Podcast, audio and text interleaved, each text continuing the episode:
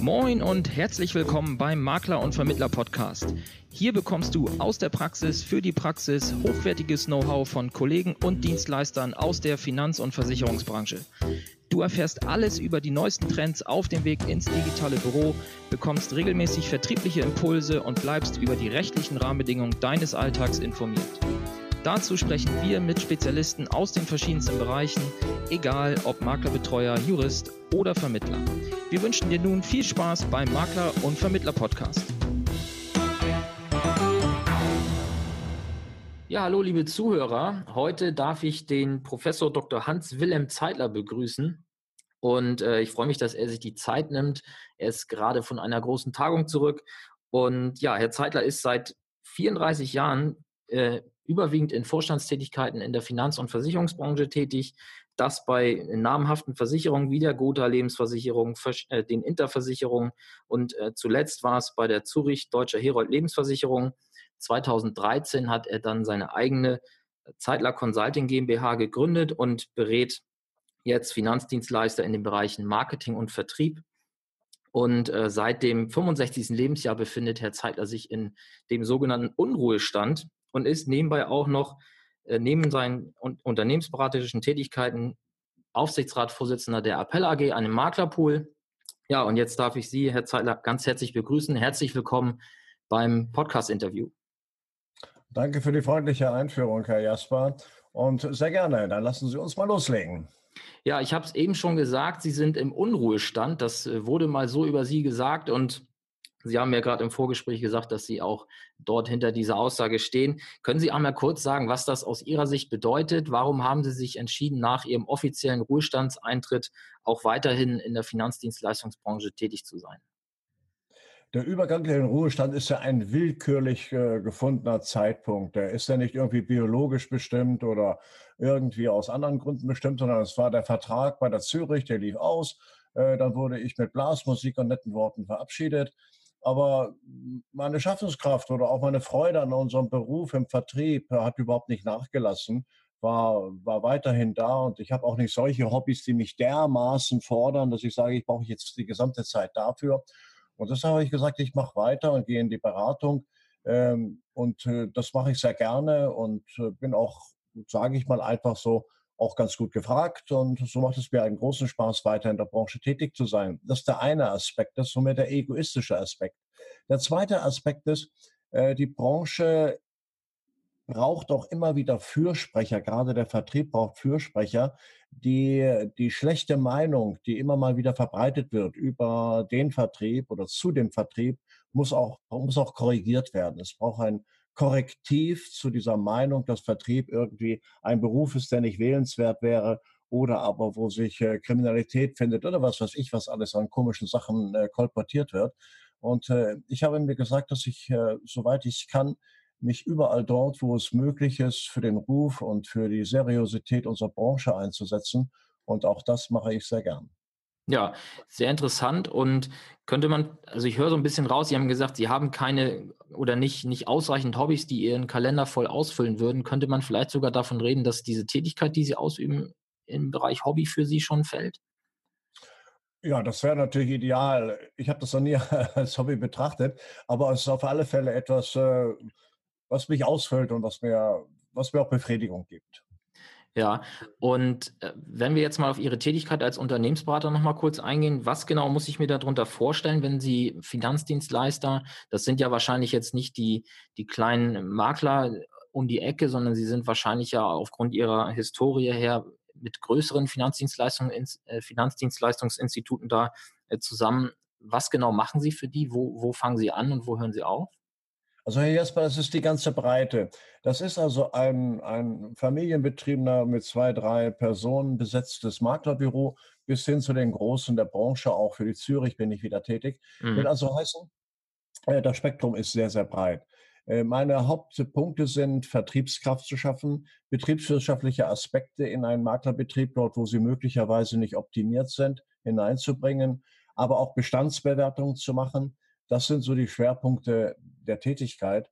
Und ähm, darüber hinaus moderiere ich sehr gern Veranstaltungen oder aber auch trete gern in, in Konferenzen auf, um das um das Bild, das Berufsbild des äh, Maklers, des Vertreters äh, zu besetzen und auch richtig darzustellen, aus meiner Sicht richtig darzustellen.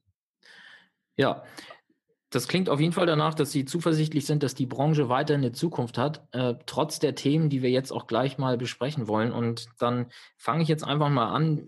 Wie sehen Sie denn die Zukunft für selbstständige Finanzberater, sei es jetzt Versicherungsmakler oder Versicherungsvermittler? Auf den Rechtsstatus äh, verzichten wir jetzt einfach mal. Ähm, aufgrund der angekündigten Provisionsdeckelung und äh, sonstiger Themen, die da sind wie, also wenn Sie jetzt, wenn Sie jetzt mit einem 22-Jährigen sprechen würden, der direkt vom Bachelorstudium kommt und überlegt, selbstständiger Finanzberater zu werden, was würden Sie dem, dem sagen oder dem raten? Herr Jasper, das ist dann eine relativ einfache Frage. Vielleicht kommen wir noch darauf zu fragen, was machen wir mit denen, die es bereits sind und mhm. vielleicht auch schon seit vielen Jahren. Also wer heute neu einsteigt, dem kann man nur empfehlen, dass er dass er ein breites Wissen an, sich aneignet, das notwendig ist, um diese Beratungen durchzuführen. Das kann sein, dass man bei einem Versicherer eine gewisse Zeit äh, Strichelchen in die Schule geht. Mhm. Verstehen Sie es bitte nicht falsch. Das kann sein, dass Sie in einem gestandenen Unterne Maklerunternehmen tätig werden, dass Sie in einem Pool Tätigkeiten übernehmen. Das heißt also, etwas so von der Pike etwas zu lernen. Wenn Sie jetzt gerade einen Abschlusskandidaten gesagt haben, der irgendwo seinen Bachelor gemacht hat oder seinen Diplomkaufmann oder äh, andere Ausbildungszweige besucht hat, den könnte man nicht unmittelbar ins Wasser der Akquisition werfen, selbst wenn er eine Neigung zum Akquirieren hat braucht er ganz einfach ein fundiertes Umgangswissen mit Kunden, mit den Produkten, mit den Problemlösungen. Äh, es bedarf also einer, einer Vorbereitungszeit. Das kann ich unbedingt empfehlen. Also ein Kaltstart in diesem Bereich, das hatte man früher mal bei den Strukturvertrieben gemacht. Äh, das ist aber eine ist Vergangenheit. Mhm. Erstmal, wenn ich darauf zurückkomme, viel wichtiger ist bei der Zukunftsperspektive, die Sie angesprochen haben, wie transformiert sich ein Makler von dem, was er tut, was er getan hat, womit er Erfolg hatte, auf die Bedürfnisse zukünftiger Vertriebsfragen. Das ist für mich ein viel schwieriger Prozess, weil es sich um Persönlichkeitsänderungen oder Änderungen in der Persönlichkeit handelt. Man muss, man muss Neues aufnehmen und muss es auch einbinden in sein eigenes Unternehmen. Das ist ein relativ schwieriger Prozess, vor allen Dingen dann, wenn man erfolgreich etwas aufgebaut hat, was aber einfach von der Technik, von der Vorgehensweise an die Grenzen dessen ist, kommt, was heute gefordert wird. Und je älter dort der Partner ist, äh, der, der Vertriebspartner, desto schwieriger ist das manchmal, vor allen Dingen dann, äh, wenn man schon sich mal wegen der Pensionsgrenze nähert. Und wir wissen ja, dass die Durchschnitt, das durchschnittliche Alter unserer Vermittler in Deutschland sehr hoch ist. Es ist über 50 Jahre. Man spricht von 54, 55, sei es drum, wie es genau ist, aber das ist über 50 und es wird jährlich älter. Ja. Äh, dann ist auch der, der Prozess zu sagen, für die nächsten zehn Jahre, die ich noch tätig bin, mich umzustellen auf völlig neue Techniken, da muss man manchmal ein bisschen, bisschen hinargumentieren und äh, Hinweise geben, dass das notwendig ist. Ja, guter Punkt. Und dann lassen Sie uns gerne jetzt über die Makler sprechen, die es schon, schon seit Jahren sind. Denn jetzt gerade ploppt es ja in der Presse ständig auf. Also täglich kommen jetzt irgendwelche Newsletter rein, wo es dann um den Provisionsdeckel geht, der jetzt diskutiert wird. Welche Probleme bzw. welche Herausforderungen sehen Sie denn bei dem Thema Provisionsdeckel für Vermittler in der Versicherungsbranche? Ja, Jasper, wir haben ja aufgrund äh, der Vorkommnisse aus Kassel mit der MEG seinerzeit ja auch äh, bereits ein, ein Beispiel, das ist die Deckelung in der Krankenversicherung. Mhm. Da haben wir die 9 oder sprich auch 9,9 äh, Monatsbeiträge. Gut, dieser Deckel hat natürlich etwas abgeschnitten, etwas Ungesundes abgeschnitten. Auf der anderen Seite gibt, nimmt es natürlich auch Freiheiten. Muss ich sagen, 9 MB ist ja immer noch eine Größenordnung, in der man sagen kann, damit kann man gegebenenfalls leben. Ich weiß aber auch, dass dieser Deckel bereits äh, in einigen Bereichen dadurch überschritten wird, dass man auf Nebengebieten möglicherweise weitere Zahlungen freigibt, äh, die auch belegt werden mit Kostenersparnissen oder ähnlichen Dingen. Das heißt also, möglicherweise kann man in der Krankenversicherung da damit leben. Wenn jetzt in der Lebensversicherung gesagt wird, wir machen einen harten, wir machen einen harten Deckel, das könnte 25 Promille sein, so sind wir weit weg von dem, was äh, heute bezahlt wird. Ähm, und da geht es auch in das Einkommen und in die Existenz der Makler. Schauen Sie mal, das Lebensversicherungsreformgesetz, das hatte seinerzeit gesagt, äh, wir führen das ein und äh, es soll dazu führen, dass äh, Vertriebskosten gespart werden. Gut, das ist klar gesagt worden, das war die Zielsetzung des Gesetzes. Hinten wurde dann gefragt bei der Begründung des Gesetzes, gibt es irgendwelche sozialen Auswirkungen durch die Einführung dieses Gesetzes? Und da steht da frank und frei, nein. Ich halte das für eine Unverschämtheit, weil daran hängt die Existenz eines Maklers, eines Vermittlers, dass er eine Größenordnung für seine Leistung bekommt, aus denen heraus ist der Umsatz, aus denen heraus er die Kosten deckt und am Schluss auch für sich ein Einkommen generiert. Äh, das ist einfach in einer Art und Weise verneint worden, diese Wirkungsweise. Das ist also schon, ich würde sagen, fast äh, menschenverachtend, auf alle Fälle maklerverachtend. Und wenn das jetzt noch einmal reduziert wird und zu einem Deckel führt, dann ist dieses Feld, das ein gutes Einkommensfeld für, für Makler und für Akquisiteure war, ist dann zerschlagen. Und was macht ein Makler, der weiterhin sein Einkommen braucht, der sein Leben weiterführen möchte? Er geht auf andere Felder, dort, wo er etwas verdienen kann, was er hier nicht mehr verdienen kann.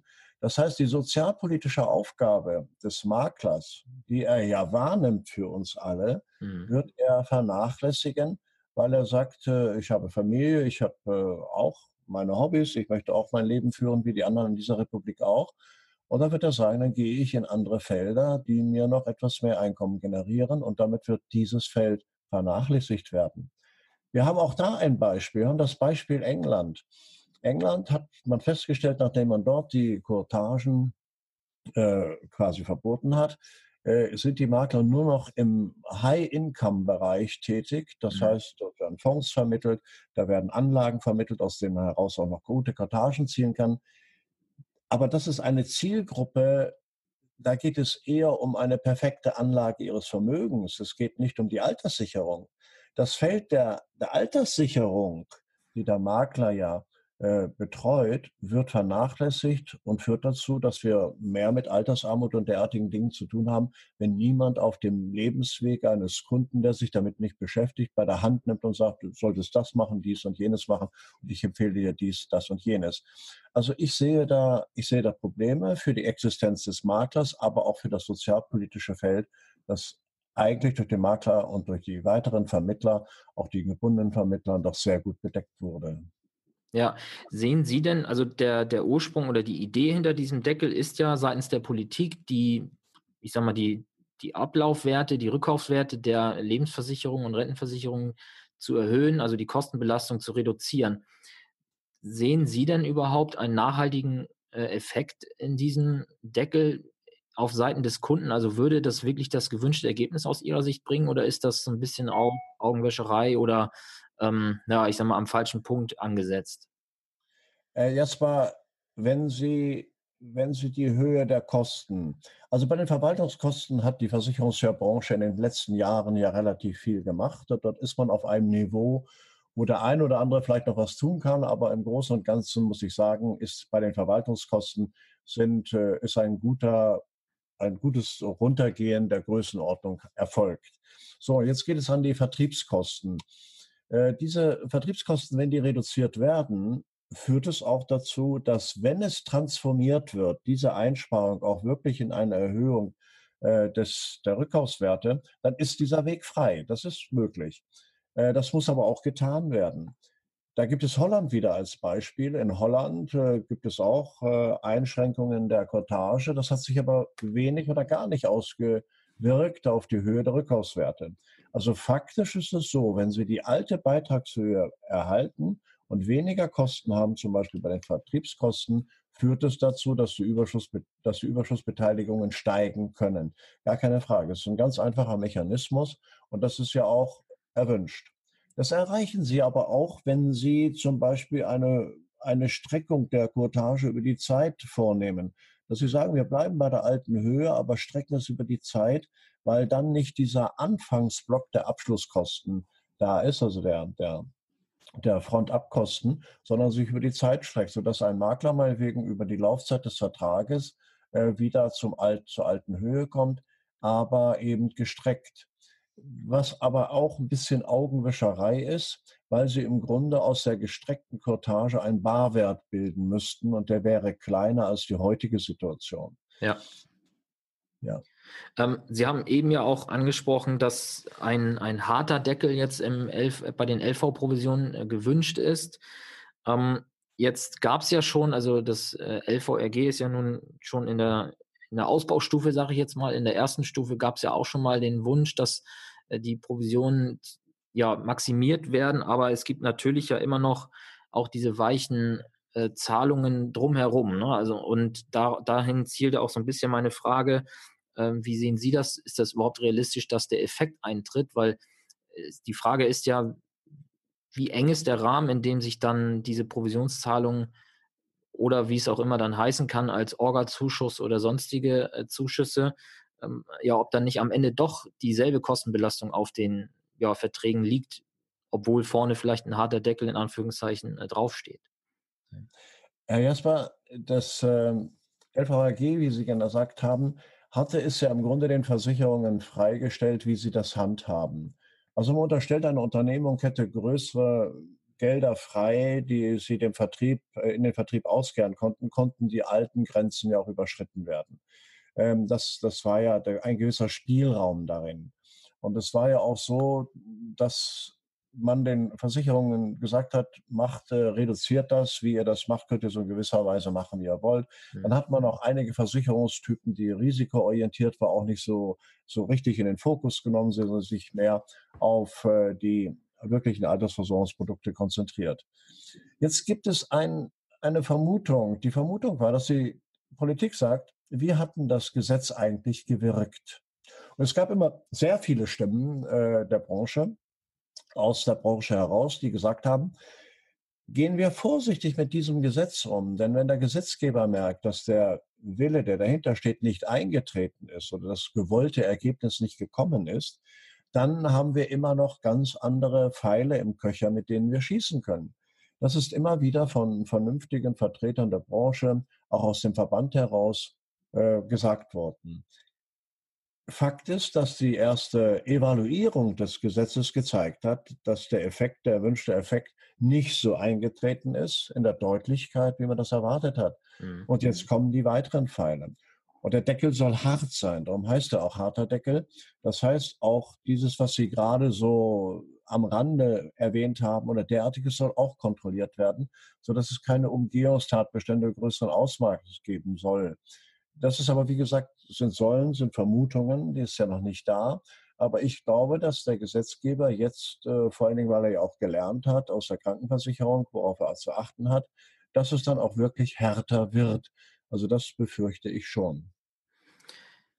Okay, die, der, der Ursprung, der ja auch äh, öfter mal dann von Branchenvertretern oder in, in, ja, in Interviews oder Kommentaren zu lesen ist, ist, dass das aller Ursprung des Übels so ein bisschen die Zinspolitik ist, die wir jetzt weltweit erleben.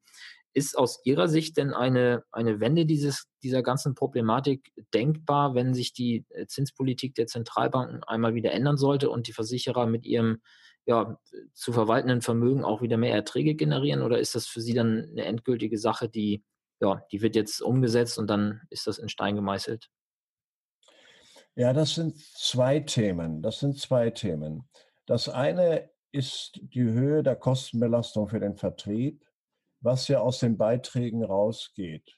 Äh, das, das eine, das bleibt so oder so, ja. Das ist, und je mehr Sie in, die, in den Sparanteil überführen, desto größer baut sich dieser Sparanteil aus, bei höheren Zinsen natürlich deutlicher als heute.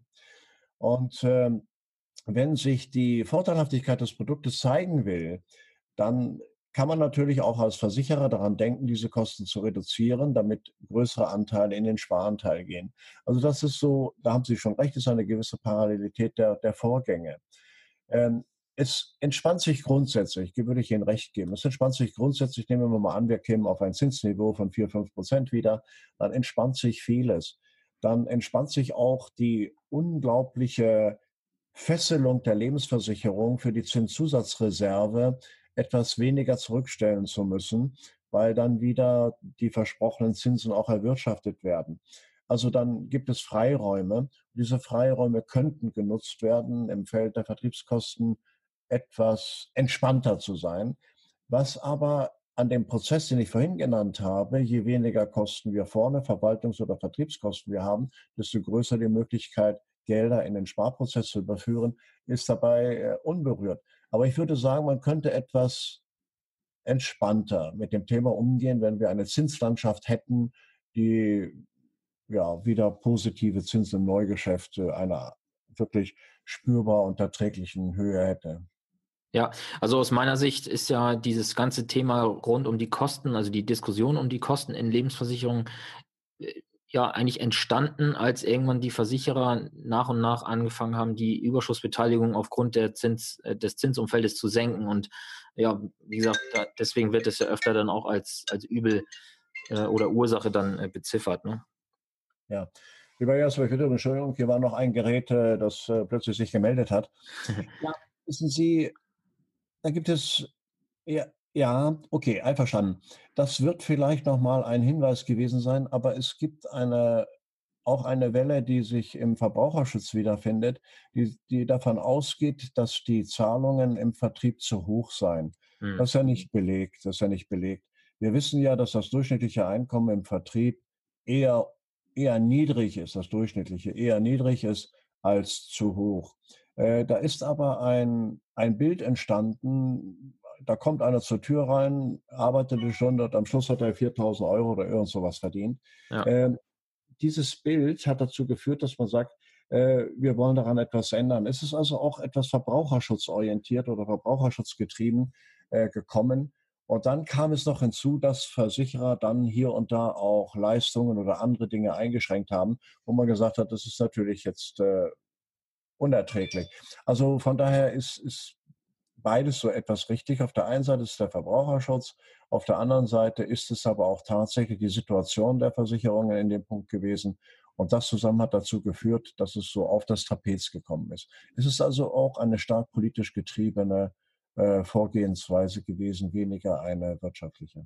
Mhm, okay, jetzt sind wir dann auch schon bei dem Stichpunkt Einkommen auf Seiten des Maklers oder des Vermittlers. Ähm, nehmen wir jetzt mal den von Ihnen auch angedeuteten Deckel von äh, 25 Promille, dann würde das ja bedeuten, dass ich sage mal für den durchschnittlichen äh, Makler wahrscheinlich etwa ein Drittel seiner Einnahmen in, in dem Abschlussprovisionsbereich der Lebensversicherung wegfallen würde. Ähm, welchen Ausweg sehen Sie denn da? Ist das ist die einzige Chance, wirklich das, das Geschäftsgebiet gänzlich äh, zu, zu wechseln oder wirklich äh, aktuell noch, ja, ich sag mal, Drittdienstleistungen anzubieten? Oder sehen Sie vielleicht auch den Weg in die, in die Honorarberatung oder in einen Mix aus Provisionsentgegennahme und Honorarberatung? Ja, Herr Jasper, ich möchte ganz gern erst einmal fragen, ob ich Sie richtig verstanden habe. Hm. Also, wenn wir auf 25 gehen, da würde ich sagen, das ist äh, die Reduktion jetzt nicht auf ein Drittel, also es ist, äh, ist etwas weniger. Sonst, wenn wir ja. sagen, das 25 ist ein Drittel, da wäre das volle ja 75. Das hat nee, ja keiner. Um, um, ein Drittel hatte ich, wollte so. ich sagen. Dann, Dankeschön. Dann, dann habe ich Sie jetzt richtig verstanden. Danke. ja. Ich wollte nur vorbeugen. Ähm, wie ich vorhin sagte, der, der Vermittler, der weiterhin sein Einkommen erzielen möchte, geht in Alternativen. Alternativen können sein die betriebliche Altersversorgung, Alternativen können sein das Sachgeschäft, Alternativen können sein die Fondsdirektanlage, Alternativen können sein auch äh, alternative äh, Finanzanlagen wie Gold oder derartiges sein. Da, mhm. werden, da werden Wege gefunden werden. Das ist das eine. Das zweite ist, wir werden ein Ausdünnen der, der Vermittlergröße haben.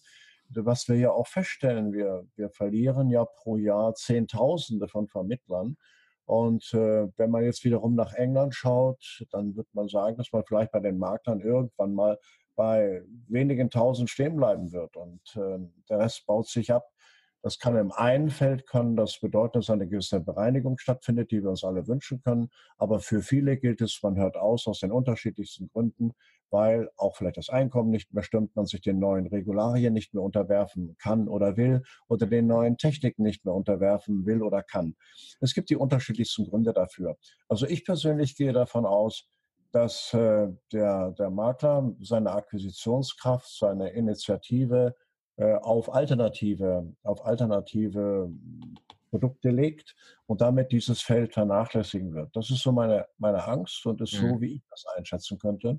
Jetzt können Sie natürlich sagen, Honorar. Ja, äh, da haben Sie recht. Man kann mit Honoraren genauso gut verkaufen wie auch mit einer Cottage. Ich halte beide Modelle für absolut seriös und auch äh, anwendbar. Äh, aber bei Honorar kann man nicht einfach sagen, ich schraube jetzt draußen mein Schild an und sage, ich bin jetzt Honorarberater. Auch die Honorarberatung bedarf wiederum einer, einer Kenntnis des Umganges mit diesem Geschäftsfeld. Es ist ein anderer Vertriebsweg, es ist ein anderer Weg, auf Kunden zuzugehen. Es ist eine andere Ansprache des Kunden notwendig.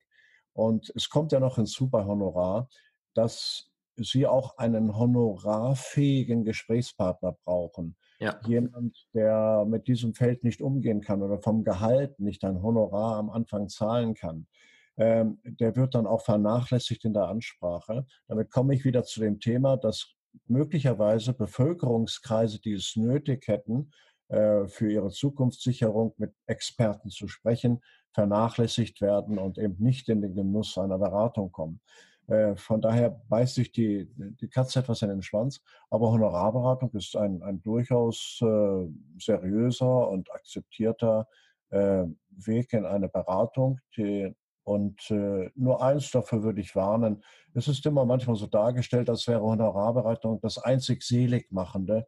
Ich würde es mal darauf reduzieren, ist ein weiterer möglicher Weg und äh, kann von denen Vermittlern, die damit umgehen können, auch sehr gut genutzt werden. Und das tun ja auch schon eine ganze Reihe von Maklern.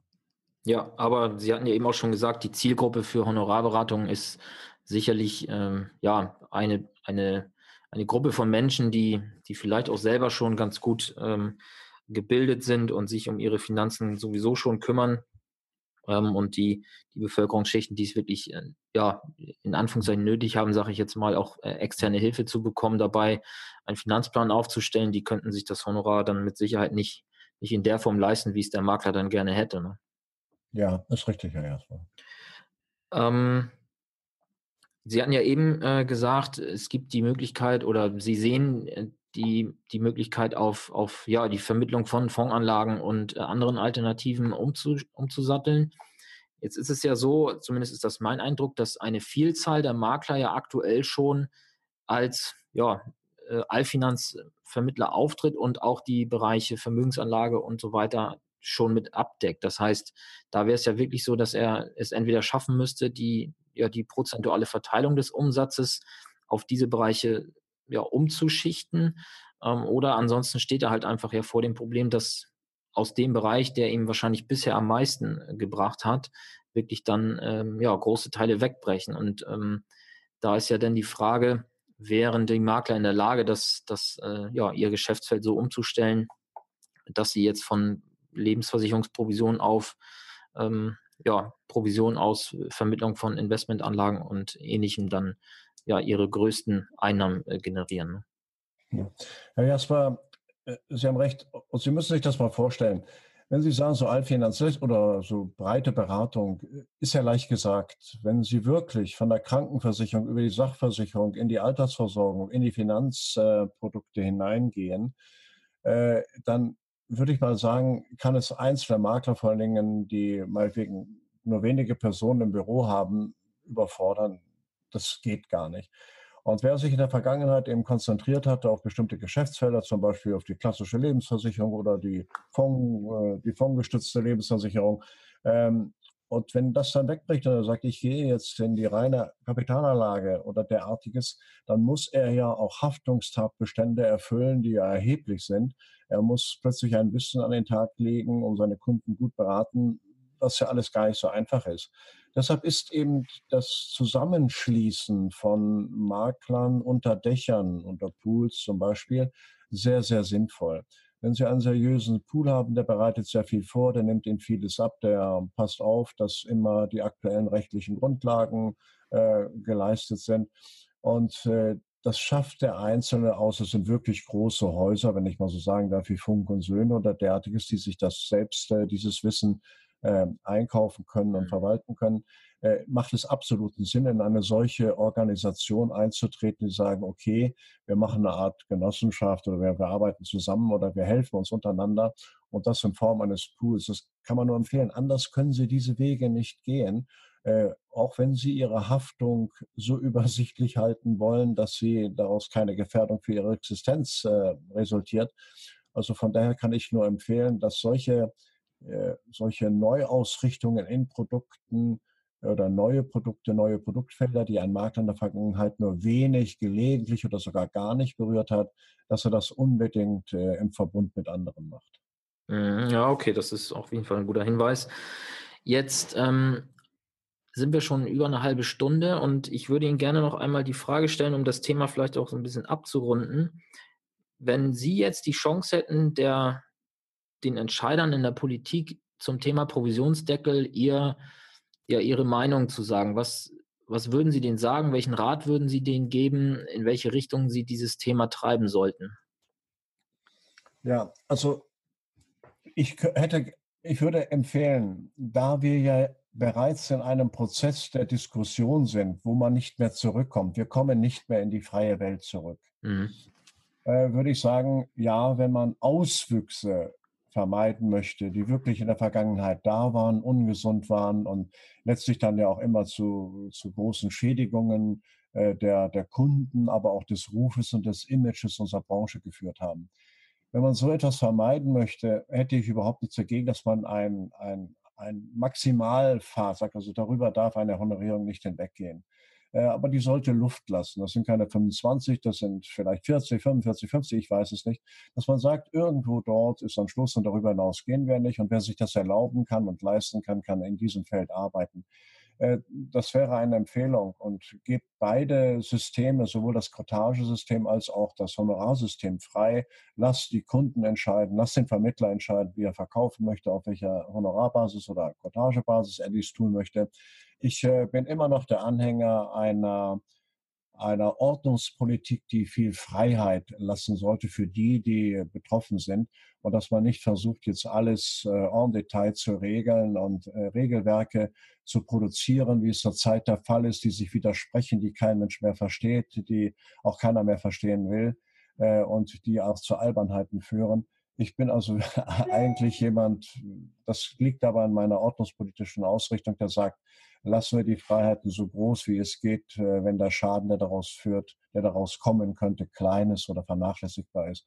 Von daher, ja, lass uns Auswüchse oben abschneiden, lass uns aufpassen, dass wir keine Banditen in unseren Reihen haben, aber darüber hinaus lasst uns die Freiheit, damit wir wie schon immer mit in Freude und, und in Fröhlichkeit unserem Beruf nachgehen können und dabei eben auch die wichtige sozialpolitische Aufgabe wahrnehmen können. Ja, das ähm, ja, trifft meine Meinung auch äh, ganz gut. Und ähm, ich würde gerne noch mal von Ihnen hören, was Sie zu dem Vergleich äh, sagen. Ähm, es ist also, wenn man das Wort Makler in den, Wort, äh, in den Mund nimmt, dann wird man ja häufig gefragt, okay, äh, bei welcher Versicherung bist du oder bist du Immobilienmakler? Und jetzt äh, habe ich äh, den Vergleich zum Immobilienmakler möchte ich einmal ziehen, weil denn da ist es ja so, dass diejenigen, die jetzt angeblich den Schaden haben, weil in deren Sparverträgen zu, zu geringe Guthaben entstehen, das sind ja aber auch die, die für ihr Eigenheim, wenn sie es über einen Makler kaufen, mal locker 10.000 bis 20.000 Euro je nach Kaufpreis an einen Immobilienmakler als äh, Cottage zahlen. Haben Sie eine Erklärung, warum äh, immer auf den Finanzdienstleistern in, in Anführungszeichen rumgehackt wird und äh, solche Cottagen dann im Immobilienbereich nicht als Vermögensschaden für den kleinen Sparer angesehen werden? Äh, Herr Jasper, das ist, ist eine wahnsinnig gute Frage, auf die ich ehrlich gesagt keine Antwort habe. Ich habe aber, äh, wie Sie das Gefühl, ja, äh, dass wir, ich habe mal irgendwo in einer Kolumne geschrieben, äh, der, der Makler, der Versicherungsmakler ist, äh, äh, wie heißt man noch, wenn man da mit dem Hammer auf so ein Ding haut, haut den Lukas, dass wir der Lukas sind, ja. ja. Die Makler der Versicherungsbranche sind der Lukas, auf dem jeder rumhaut und alle freuen sich, wenn es oben geklingelt hat. Ähm, also ich habe auch das Gefühl, dass wir äh, aus der äh, Versicherungsbranche schlechter behandelt werden als andere Branchen. Das mag auch an dem Image liegen, dass wir über Jahrzehnte bei allen Anstrengungen der Branche, des, des Gesamtverbandes und einzelner Initiativen immer noch nicht haben so korrigieren können, dass wir das Ansehen genießen, das wir benötigen, was wir auch äh, verdienen, sondern nach wie vor werden wir immer, ich weiß nicht was, bei, bei Beliebtheitsskalen ganz unten geführt.